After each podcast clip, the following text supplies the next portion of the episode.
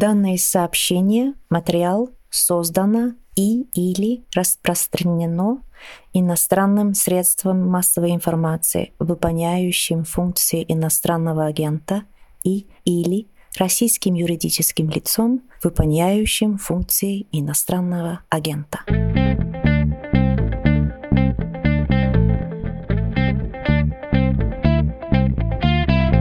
Здравствуйте, вы включили «Что случилось?» Подкаст о новостях, которые долго остаются важными. У микрофона Владислав Горин. В России 2000-х и 2010-х было федеральное телевидение, а сейчас наступает время федерального интернета, причем такого же монополизированного.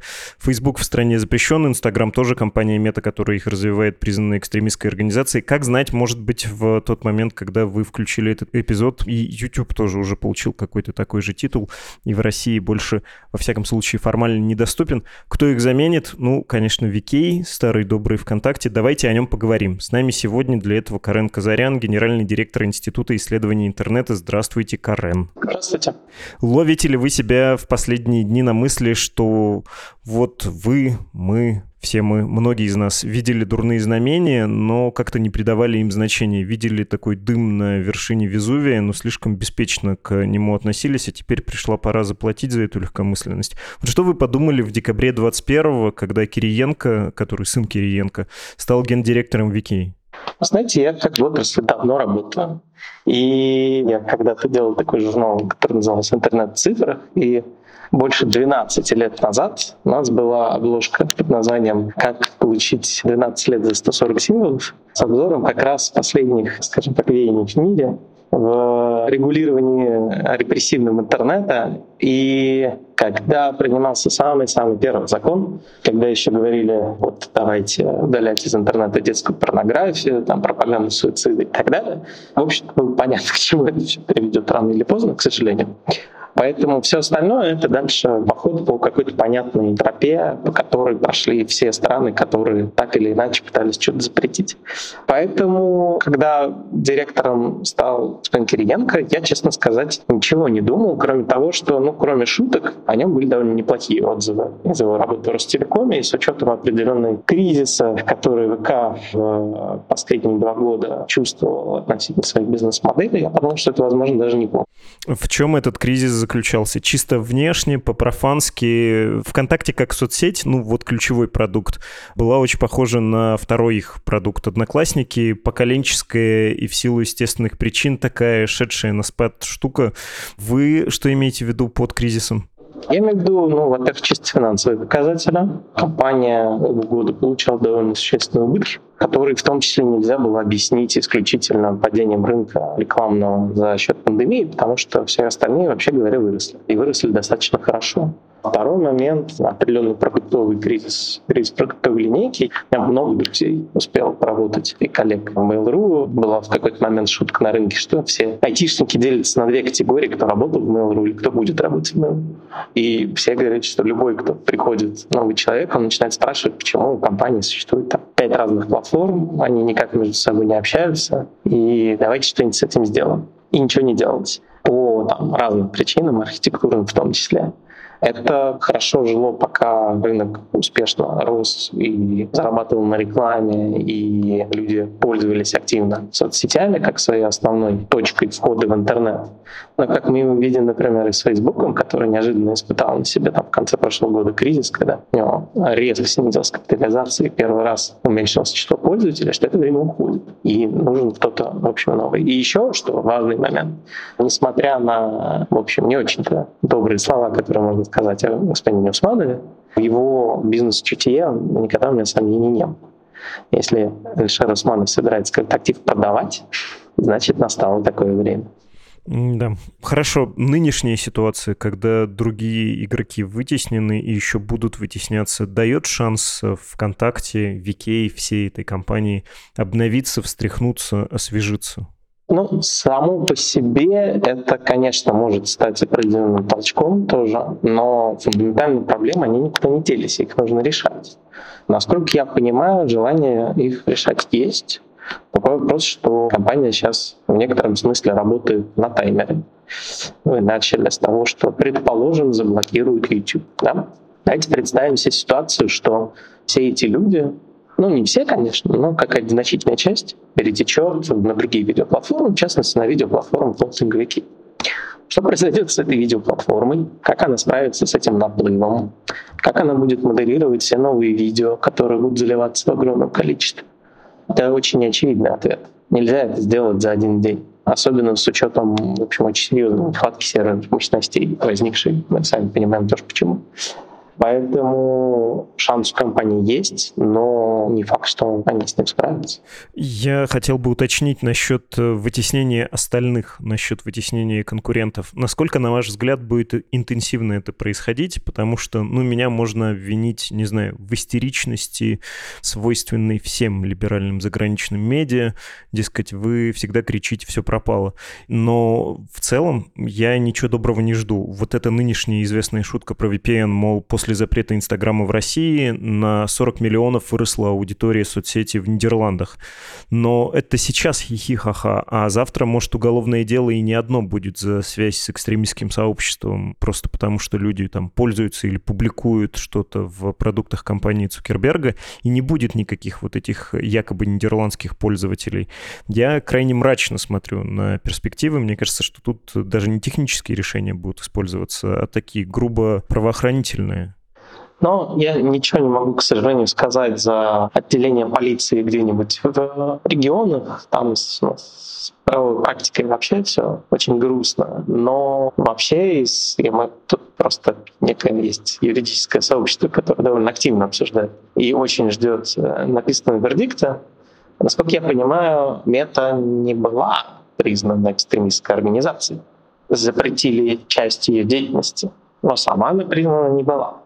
Поэтому пользователей, что они там что-то публикуют, привлекать вроде как нельзя. Но, опять же, это я говорю из Москвы, сидя в офисе в Москва-Сити. А что там решит какой-нибудь следователь из Усть-Луганска, я, к сожалению, не знаю. Но если мы посмотрим на ресурсы, которыми вообще пользуются россияне, понятно, что Facebook был далеко не самой популярной сетью. Самый популярный был Instagram. На втором месте все-таки остался ВКонтакте, как ни крути. Все остальное достаточно серьезным отрывом это уже сервисы, которым пользуются ну, там, несколько миллионов пользователей. Я сознательно не говорю про TikTok, потому что это, в общем, отдельное явление в себе, плюс TikTok как-то себя сам решил ограничить в России на какое-то время, и не очень понятно, чем это закончится. Да, про ТикТок сняли с языка. Давайте поговорим про вот этот проект идеального, что ли, ВКонтакте. Что с ним можно было бы сейчас сделать? Опять же, буду рассуждать как внешний наблюдатель, не очень частый пользователь. Я бы сказал, что мы, скорее всего, увидим, ну или, наверное, руководство этой компании мечтало бы построить э, такой обновленный массовый сервис-медиа, в котором будет сочетаться и YouTube, пишем в кавычках, ну то есть видеосервис, э, он у них уже неплохой.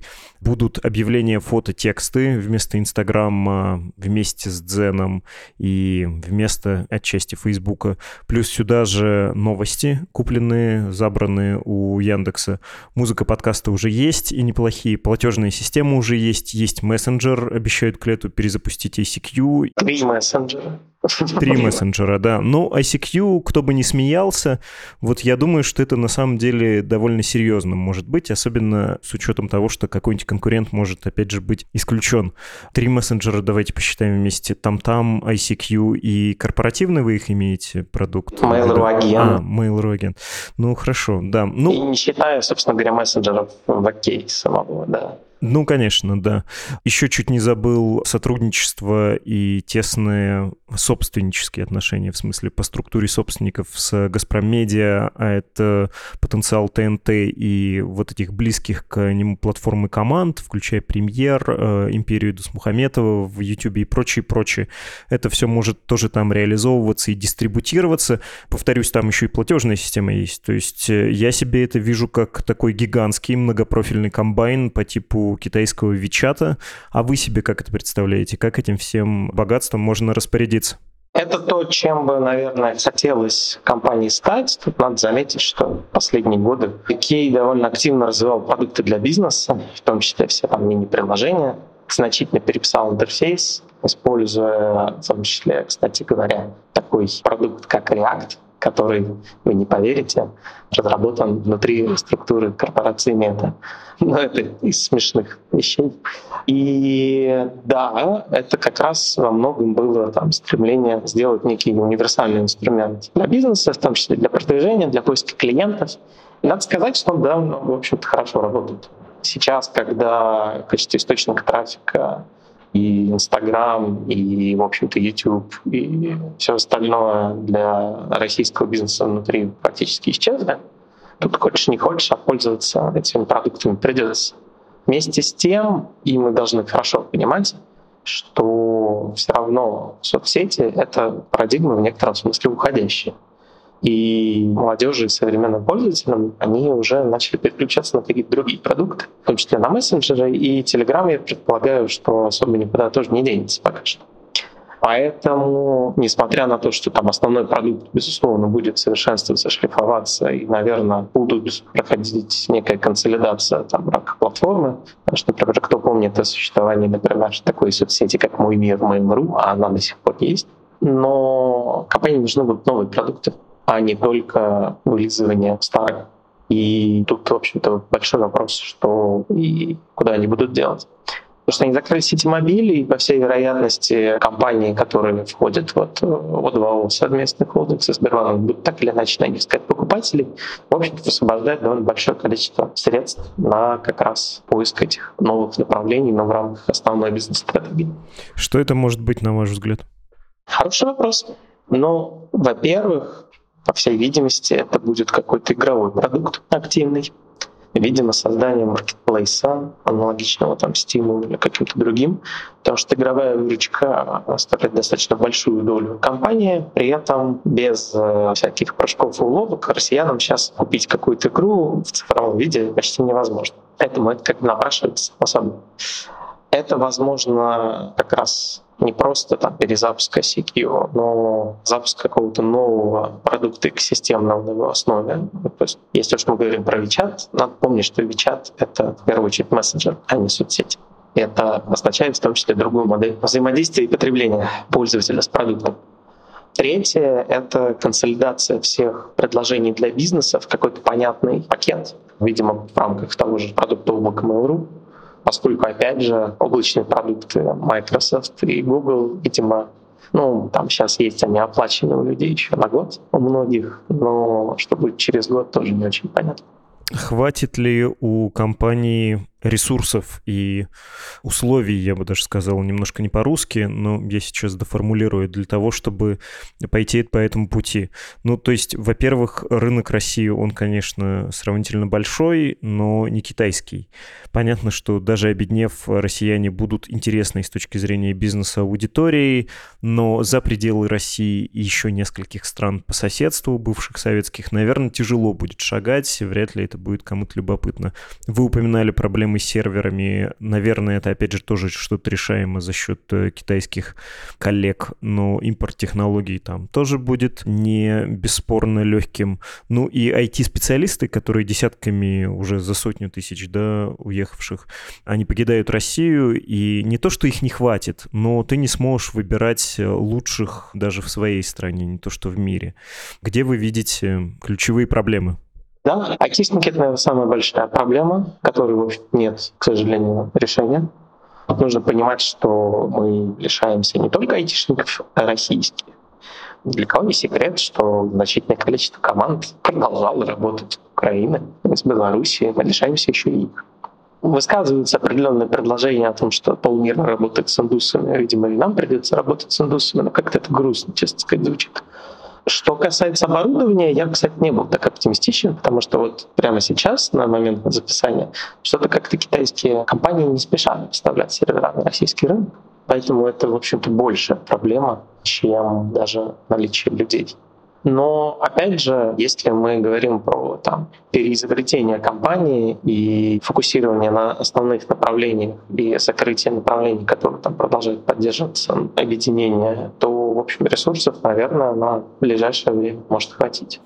Вы сказали довольно хорошо про Владимира Кириенко, Можете характеризовать управленческую команду, его лично, ну и надо, наверное, иметь в виду его личные обстоятельства. Это то, что он под санкциями не за свои личные заслуги, а как сын своего отца, зама главы администрации президента. Но тем не менее, про управленческую команду мне сказать, честно сказать, сложно что-либо. Я взаимодействовал только с э, правовыми департаментом, который перешел. Тем не менее, в бытность работы в Ростелекоме отзывы были, в общем, достаточно хорошие. Ростелеком компания была огромная, с очень большим количеством, в том числе вице-президентов, и не всегда сфокусированной деятельностью. А те задачи, которые были делегированы Кариму-младшему, они выполнялись на значительно более высоком уровне, чем в среднем, как это было принято по Ростелекому. Вот. Это не значит, что этот опыт может быть автоматически перенесен на ВК. Это слишком разные компании, и Ростелеком все-таки это госкомпания с большой историей, и работал в первую очередь как госкомпания ВК, несмотря на там, близость государства, это всегда была плоть от плоть, скажем так, Рунета, и люди там работали, сравнивая там, плюшки своего офиса и плюшки офиса там, Яндекса и российского Гугла, да, и, кстати, по всем Mail.ru они лучше всех, на мой взгляд, были. И гордясь какими-то проектами и достижениями, гордясь там выводом на биржу и двигая компанию вперед. Если сами работники начнут себя воспринимать как госкомпанию, я думаю, что там много что тоже изменится.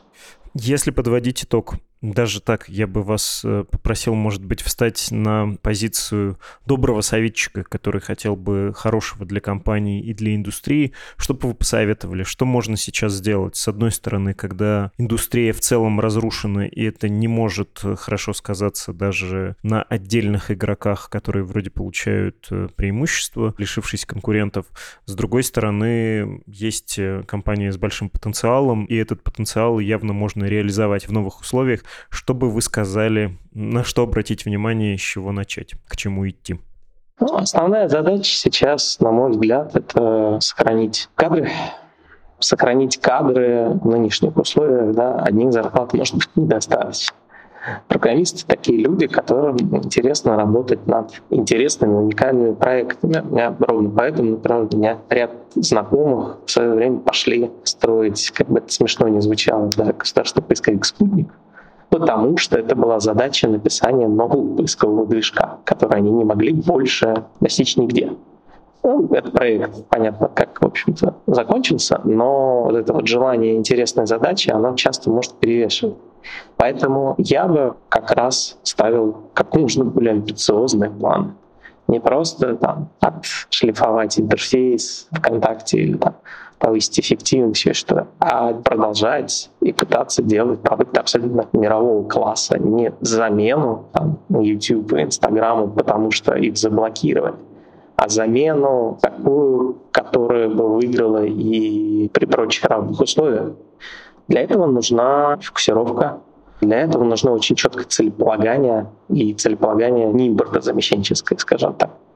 Есть такая хорошая книжка, называется «Как работает Азия». В ней в том числе описана была, например, история южнокорейской индустриализации. И вот Южная Корея, будучи, в общем, еще совсем не демократическим государством, а военной диктатурой, когда она создавала Hyundai, создавала Samsung, создавала LG, фактически эти компании, несмотря на то, что это были там национальные чемпионы, их заставляли действовать так, как если бы они конкурировали со всем миром их заставляли выпускать экспортные продукты, причем экспортные продукты, которыми должны были бы пользоваться американцы. Потому что если вы варитесь в болоте, вы из болота не выберетесь.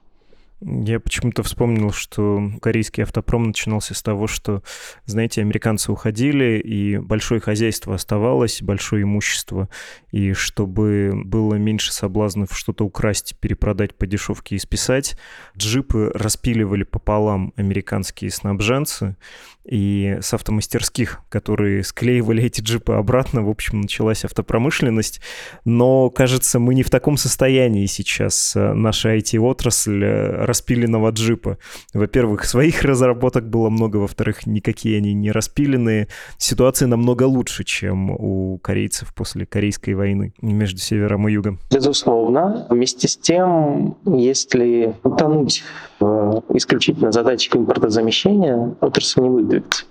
А теперь можете объяснить пользователю, почему ему надо пользоваться российскими продуктами сейчас. Несмотря ни на какие запреты, все-таки почему я должен пользоваться российским, тем более если я в России не живу, да, вот вы говорите про конкурентный продукт, делать его для американцев. Я не могу кого-то там заставить пользоваться, особенно когда я не являюсь пользователем сам. Я в своей жизни пользовался только одним продуктом компании Mail.ru, DK Group, это облаком. Я считаю, что это действительно весьма качественный продукт, удобный и во многом учитывающий минусы недоработки тех же Google документов. Вместе с тем я бы призывал просто попробовать посмотреть на какие-то моменты и решить для себя. Если вы владелец бизнеса, у вас ситуация другая. Вам практически, если вы хотите продолжать этот бизнес вести и привлекать новых покупателей, пользователей, вам нужно узнать, что такое платформа, там, того же ВКонтакте для бизнеса, как работает Target Mail.ru и так далее поскольку сейчас это для вас будет одной из немногих эффективных способов привлечения трафика. Потому что, чтобы мы не говорили про там, медиаграмотность, скажем так, россиян и процент использования VPN, вот этих новых там пользователей из Нидерландов, все равно это как минимум добивает абсолютно все настройки таргетированной рекламы. Вы не можете таргетировать рекламу на пользователя VPN. Значит, к вам они не придут. Понятно. Закончили мы все-таки монополизацией, точнее, устранением конкурентов с рынка.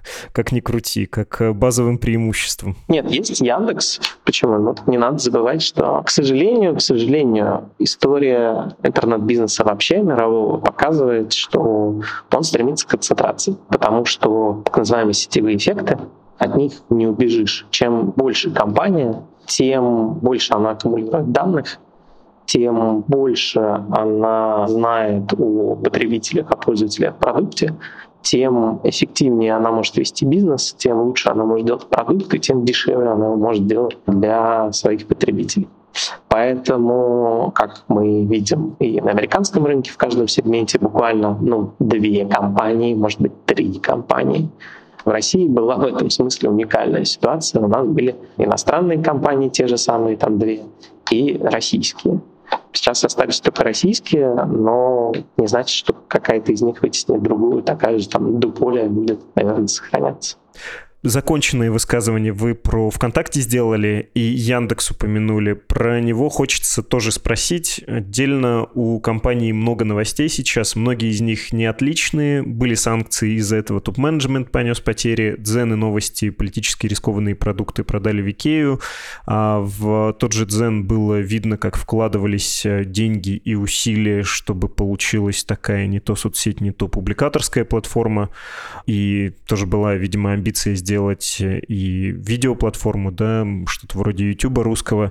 Есть у компании долги, я про облигации на 1 миллиард 250 миллионов долларов, и деньги, ну вот так со стороны, профански, кажется, были взяты на развитие, а сейчас не то, что развитие с текущей деятельностью не просто. В общем, вопрос про судьбу Яндекса. Что думаете? Ну, тут, во-первых, надо понять, на что именно брал деньги Яндекс, а брал он на развитие Яндекс.Маркета. И планы у компании в этом смысле не поменялись. Яндекс диверсифицирует свои направления, свои активы. Да, какие-то из э, вертикалей не очень, видимо, стартанули. Контентные сервисы тоже будут пересматриваться. Но такси, группа Go и Market растут довольно большими темпами. При этом как и во многих других сегментах, Яндекс подходит к вопросу, как все-таки IT-компания, Яндекс развивает свою логистическую платформу, Яндекс а, развивает свое предложение для магазинов, IT-платформу плюс логистическую платформу плюс маркетинговую платформу. И несмотря на то, что в этом сегменте, конечно, конкуренция значительно выше, потому что есть и Озон, есть и Wildberries, есть и Сбер, но у Яндекса есть как раз задел с той точки зрения, что Яндекс — это в первую очередь экосистема и IT-платформа. И во вторую очередь уже компания, занимающаяся коммерцией. Несмотря на да, экономическую там, обстановку, я что-то подозреваю, что люди в интернете не прекратят заказывать. Потому что за последние два там, пандемийных года культура изменилась довольно радикально. И рост электронной коммерции был такой, что наконец стало видно, как она начала замещать коммерцию реальную, ритейл.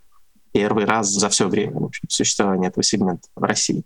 Поэтому, да, люди станут покупать более дешевые продукты, люди станут покупать меньше, но люди не откажутся от покупок в интернете просто потому, что они уже привыкли покупать в интернете. В этом смысле часть бизнеса, я думаю, продолжит развиваться. Я несколько мнусь, потому что у меня есть э, конспирологический вопрос. На днях был скандал с базой клиентов Яндекс Еды, а еще не очень понятные фото со знаками Z и V, латинской В, на сумках курьеров и автомобилях Яндекс Такси. И, повторюсь, если бы я был склонен к конспирологическому мышлению, я бы сказал, что против Яндекса идет э, такая недружественная кампания, и, возможно, я бы фантазировал дальше, про то, что ее хотят, эту компанию, как бы немножко приземлить, напомнить, откуда она родом, чему обязана, и что не особо-то она выделяется на общем фоне. Есть ли хоть какие-то основания для подобных подозрений конспирологических, повторюсь, третий раз? Но мне кажется, что если мы напомним историю с э, изменением структуры акционеров Яндекса, которая произошла, то куда же дальше-то? И так есть да, наблюдательный фонд, в котором есть представители и государства, и представители около государственных организаций. Да, там есть комиссаров из Народного фронта, да, есть всяких вот Сириусов да, и так далее. Мне кажется, что, скажем так, свое место на рынке Яндекс уже давно понимает. Другое дело, что Яндекс — это платформа, Яндекс — это экосистема, Яндекс — это компания, которая во многом зависит от своих подрядчиков, поставщиков э, и так далее. Да, такси — это таксопарки, курьеры — это отдельные, как правило, тоже там либо самозанятые, либо курьерские компании и так далее. И ровно поэтому сейчас компании, видимо, придется очень много вкладывать средств в то, чтобы вся сложившаяся сеть, она не развалилась просто. Поэтому какие-то определенные эксцессы там возможны. И я думаю, что чем больше, скажем так, увольняющихся людей будет идти в таксисты или курьеры, тем больше социальной ответственности будет ложиться на Яндекс. Я-то просто, думая про эту конспирологию, еще всю ту же тему российских IT-гигантов как э, компаний, которые лишились возможностей или возможности сильно столетия ограниченно развиваться на международном рынке, все про это думаю. Но, честно говоря, российские IT-гиганты не то чтобы сильно развивались на международном рынке вообще? Ну, у того же Яндекса был план по доставке в Париже, где они там еще его тестировали. Яндекс Такси, который вот-вот тоже на днях из Латвии был изгнан, но это все дурной знак вообще-то. Ну, да, безусловно. Ну, там лавка, я так понимаю, в Израиле там, да, запускалась, еще какие-то форматы. Но я, честно сказать, даже если бы у нас ничего не изменилось, да, я все равно бы не сильно верил в перспективы развития на текущий момент российских компаний, именно если мы говорим про интернет-компании за рубежом, а тем более в Европе. Европейское законодательство и вновь перенимающиеся выстроены так, что тому же Яндексу, который вынужден исполнять, например, законодательство российское, тот же закон Яровой, очень сложно доказать европейскому регулятору, что вот мы европейских пользователей храним только в Европе, и здесь, в России, мы никуда не отдаем. В этом смысле и американским компаниям сложно доказать европейским регуляторам, потому что он постоянно выписывает штрафы и Facebook, и всем остальным. Европейцы и американцам не верят, что они не будут отдавать данные европейцам, американским спецслужбам. Поэтому, к сожалению, я думаю, что у таких компаний сложно говорить об экспансии. Это не значит, что у нас таких нет, у нас масса есть компаний, которые прекрасно работают на Западе, они, правда, за последний месяц почти все перевезли сотрудников, но это второй вопрос. Ну, я просто возвращаюсь к вашей мысли про корейские производственные компании, что их в свое время выращивало правительство недемократичное крайне, но тем не менее такое модернизаторское в духе того, что вы должны конкурировать со всем миром. Ну вот э, российские компании, даже те, которые хотели бы это делать, они не могут по самым разным причинам и внутренним, и внешним это все, кажется, крайне печально для них закончится. Ну, то есть они станут сначала местечковыми, а потом, ну, просто угаснут. Такой риск, безусловно, присутствует, к сожалению. Вообще только конкуренция двигает продукт и прогресс как общем-то, мы видели. Но тут какое дело? Место пусто не остается. Мы же не можем, например, гарантировать, что место ушедших там, американских компаний не займут, например, компании китайские. Там мы возьмем, например, тот же Диди, который сначала сказал, что он уходит с российского рынка, а потом почему-то передумал. Причем передумал он как раз уже после событий февральских. И я думаю, что это может быть не единственный прецедент. Так что конкурентов-то, в общем-то, тут наберется. На всякий случай, Диди — это что-то вроде такси. китайского, да. Это такси. Убера, я хотел сказать, но... Ну, в некотором да. смысле это и есть китайский Uber, потому что Диди купил китайский Uber. Да, как Яндекс купил российский в свое время. Спасибо вам огромное. Пожалуйста. Это был Карен Казарян, генеральный директор Института исследований интернета.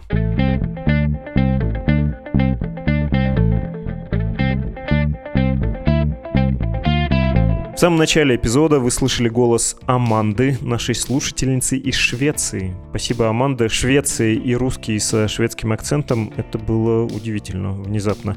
Где бы вы ни были, знаете, помочь «Медузе» можно и словом, и деньгами. Все инструкции на русском и на английском на страницах support.meduza.io и на save.meduza.io. Плата взимается сугубо в добровольном порядке, также бесплатные подписки на наши издания через email или через Telegram. Ссылку найдете найдете в описании этого эпизода. Адрес для писем не от нас, а наоборот от вас, нам. Подкаст собакамедуза.io. С вами был подкаст «Что случилось?» о новостях, которые долго останутся важными. До скорого.